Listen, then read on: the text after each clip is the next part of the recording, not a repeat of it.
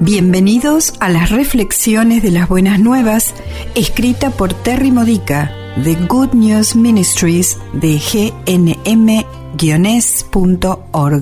Edificando tu fe para la vida diaria usando las escrituras de la Misa Católica. Quinto domingo del tiempo ordinario. El tema de hoy es asociado con Cristo. La lectura de la primera carta de San Pablo a los Corintios de este domingo describe mi propio ministerio de escribir estas reflexiones de las buenas nuevas. Si predico las buenas nuevas, no es razón para gloriarme, porque tengo la obligación de hacerlo, y pobre de mí si no lo hago. Si lo hiciera por propia voluntad sería recompensado, pero si lo hago a regañadientes es porque estoy cumpliendo con mi responsabilidad de administrador. ¿Cuál es entonces mi recompensa? Mi recompensa es que si comparto las buenas nuevas, soy capaz de ofrecerlo gratis para que todos se beneficien. San Pablo no dice que está mal cobrarlo. En realidad, Jesús dijo que el trabajador merece su salario, en Lucas capítulo 10 versículo 7. Pero Pablo sabía que lo más importante es ser buen administrador de los dones que Dios nos ha dado.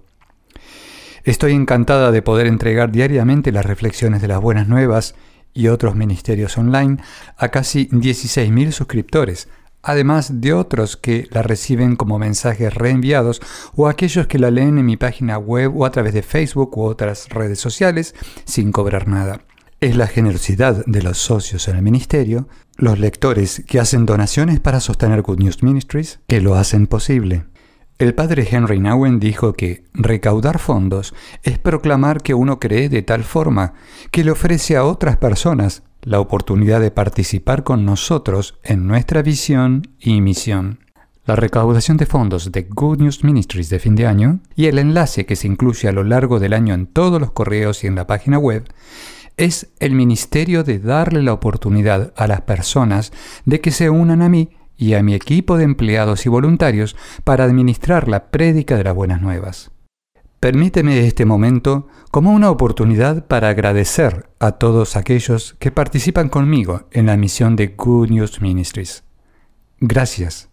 Cuando llega hasta nosotros la canasta de la colecta o el párroco pide más dinero o más tiempo de los parroquianos, no está mal. Es nuestra participación en la misión de la parroquia cuán generosamente participamos. A todo se nos ha confiado la obligación de continuar con el ministerio de Cristo sobre la tierra en nuestro mundo contemporáneo. Un cristiano que no sigue a Cristo en el ministerio tiene una fe floja o una fe centrada en sí mismo, una fe sin vida. Usar los dones, talentos, sabiduría, conocimientos, compasión, etc., generosamente para el beneficio de la fe de otros es una fe viva. La recompensa inmediata es una conciencia gozosa de ser compañero de Cristo. La lectura del Evangelio de este domingo, Marcos 1, versículos 29 al 39, nos muestra la generosidad de la suegra de Pedro al compartir su talento de hospitalidad. Y nos muestra la determinación de Jesús de predicar el Evangelio ampliamente y sin descanso. Ambos son ejemplos de buena administración, todos los dones y talentos y los ingresos económicos son bendiciones de Dios que deben ser compartidos. Preguntas para la reflexión personal. ¿Qué has recibido de Dios? ¿Cuánto estás compartiendo con otros? ¿Qué te parece demasiado inadecuado entregar? ¿Cómo puedes convertirte en un mejor administrador de los dones de Dios? Nombra cualquier servicio que hagas. ¿Cuán importante es para ti al punto que sigues haciéndolo sin importar lo que suceda? ¿Cuán importante crees que es para Jesús? ¿Por qué?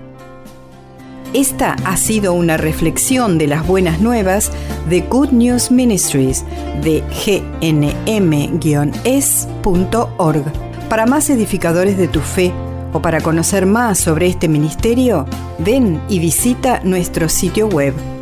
Encontrarás reflexiones para recibir por correo o por mensaje de texto, retiros en línea, recursos de oración y mucho más para ayudarte a conocer el amor del Padre, para acercarte más a Cristo y ser lleno del Espíritu Santo. Visita hoy gnm-es.org.